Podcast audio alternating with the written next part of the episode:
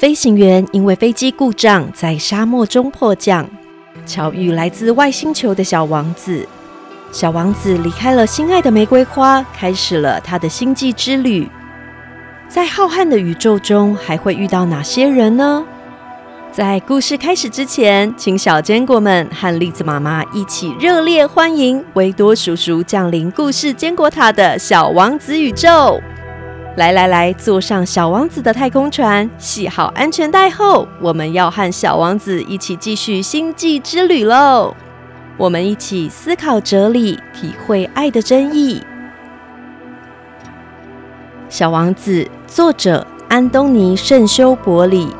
栗子妈妈改编第六集《小王子的星际之旅》，点灯人和地理学家。小王子抵达旅途中的第五个星球，这个星球非常特别，它是这些星球中最小的一个，整个星球只容得下一盏路灯和一个人。小王子一抵达星球，就看到这个人在点灯。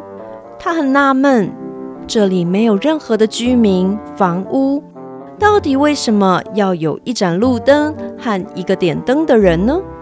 虽然他觉得有点怪怪的，不过他仍然在心底对自己说：“和国王、自恋的人、酒鬼、商人比起来，这个人的工作好像还挺有趣的。”在点灯的时候，整片星空就像多了一颗星星。在他熄灯之后，就像要让夜空的星星和花朵好好睡觉一样。这应该是很有用的工作吧？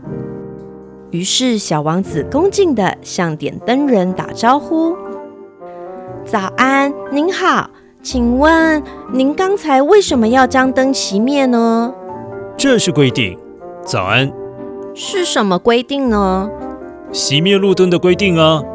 晚安。只见点灯人刚熄灭了灯，马上又点亮了灯。小王子于是又问：“为什么你又点亮了路灯呢？”这是规定。小王子忍不住歪头问：“我不懂这是什么规定？”没什么懂或不懂的，规定就是规定，不用去弄懂它。早安！点灯人才说完话，手一举，又把灯给熄灭了。接着，他拿出一块手帕，擦擦头上的汗水。他说：“我的工作真的好辛苦，以前这个工作不会这么累的。白天熄灭灯之后，我有时间休息；晚上点灯后，我也有时间睡觉啊。那后来呢？有什么规定不一样了吗？这倒是没有。”不过，就是因为规定没有变，所以我的工作才会变得这么累。因为这颗行星越转越快，一直到现在，它一分钟就转一圈啊！但我还是得照规定，白天点灯，晚上熄灯。也就是说，我每一分钟都得点一次灯，熄一次灯啊！害得我一秒钟休息的时间都没有。一天只有一分钟长诶。这不是很有趣吗？这一点也不有趣。我们说话的时间已经过了一个月了，呃，三十分钟、三十天、一个月。点灯人说着说着，又点亮了路灯。小王子看着点灯人，心里有点喜欢这个认真遵守着规定的点灯人。他想起之前他挪着椅子看日落的方式，他想要和他分享。希望可以让点灯人找到休息的方法。我有一个方法，让你想休息就休息。唉，我一直想休息。这也难怪，点灯人一直以来尽忠职守，想要休息一下也是自然的。小王子接着说：“你的星球很小。”走三步就可以绕星球一圈，所以你只要走慢一点，就可以一直待在阳光下。要是你想休息，就慢慢往前走。只要一直待在太阳下，你想要白天有多长就有多长。唉，可惜我比较喜欢睡觉，睡觉才能够让我好好休息。但我睡觉的时候可没办法走路啊。这方法对我而言可行不通啊！真是太可惜了。对啊，真的太可惜了。早安。接着，点灯人再次熄灭了路灯。小王子一边继续旅程，一边想：我想，如果是国王、自恋的人、酒鬼、商人，他们可能都不会喜欢点灯人。不过，我倒是挺喜欢他的，因为他做这么多，不单纯只为了自己。啊，我多想跟他做朋友啊！但他的星球太小了，没办法住两个人。小王子不敢承认，其实他这么喜欢那个地方，还有另外一个原因，那就是那个星球每二十四个小时就可以看一千四百四十四次日落啊！接着，小王子抵达旅程中的第六颗行星，这颗星球比前一个星球大上十倍。星球上有个老先生。他的桌子上有几本超级厚的书，这个老先生正埋头写着书呢。他一看到小王子，就大喊道：“看看是谁来啦！又有一个探险家来喽！”小王子走到桌边，气喘吁吁地坐下来。这段旅途很远呢。你是从哪里来的？小王子没有回答他。小王子自顾自地问：“这一大本书是什么啊？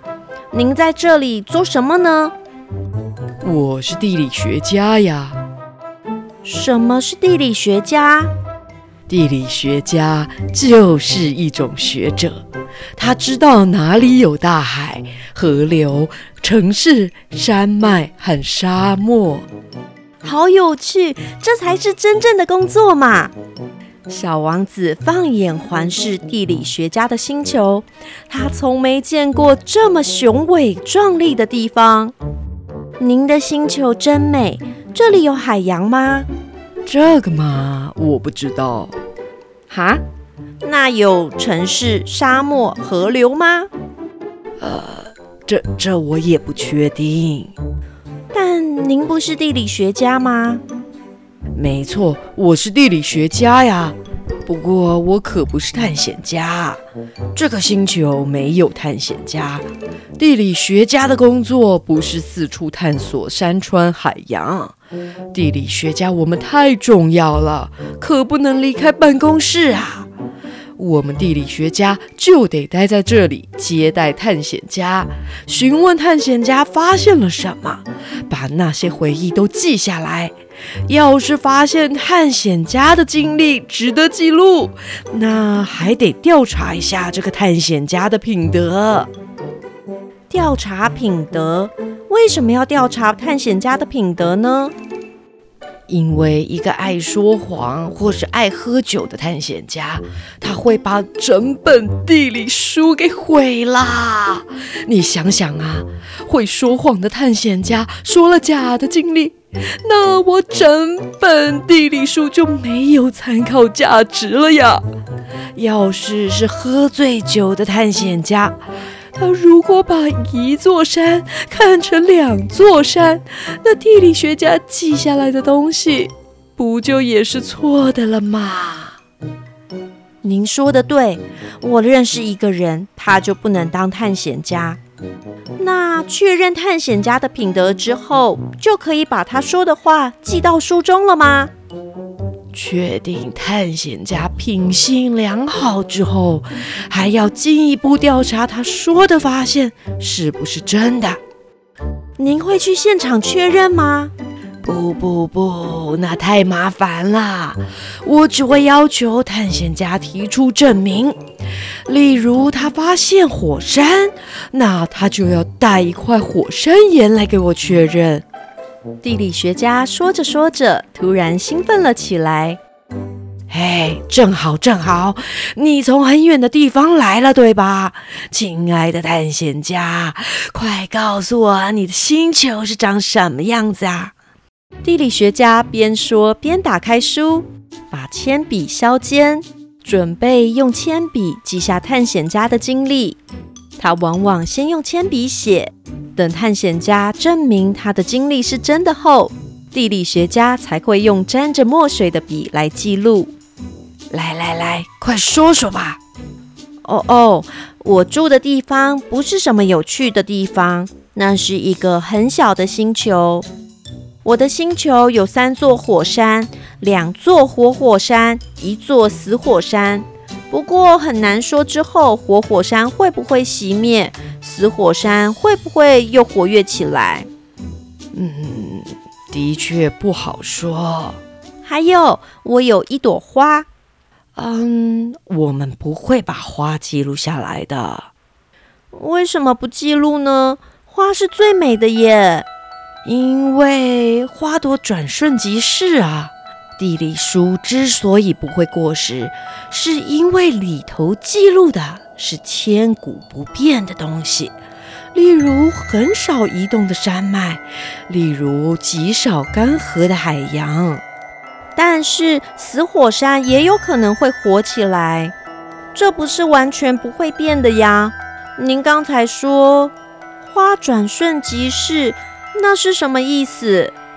火山是活的或是死的不重要，重点是它就是一座山，而山的位置不会轻易改变，也不会突然消失。转瞬即逝。是什么意思呢？意思就是很快就会消失，花的生命很短暂的。我的花很快会消失吗？是啊，我的花生命短暂，而且它只有四根刺可以保护自己，但我却把它一个人留在星球上。小王子忍不住后悔的想着。不过，小王子很快打起精神来。请问，您觉得我再去拜访哪个星球好呢？地球吧，地球很有名的。于是，小王子走了，一边走一边想着他的花。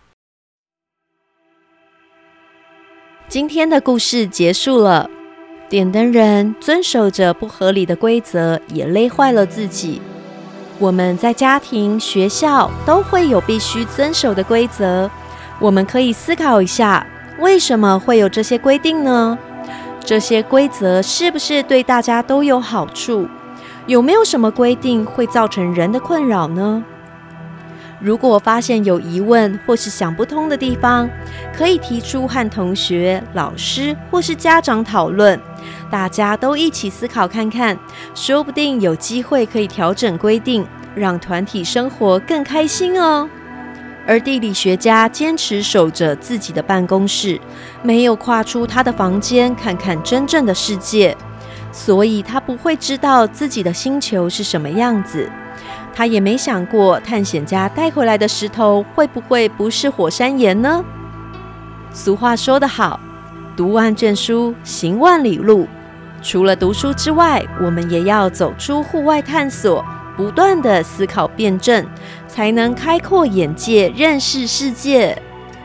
非常感谢维多叔叔今天一起来说这个有意义的故事。小坚果们，你们是不是跟栗子妈妈一样沉醉在维多叔叔温暖的声音之中了呢？记得追踪维多叔叔的故事欢乐车，还有故事坚果塔，收听更多具启发性的故事。喜欢今天的故事，也记得五星留言跟我们说哦。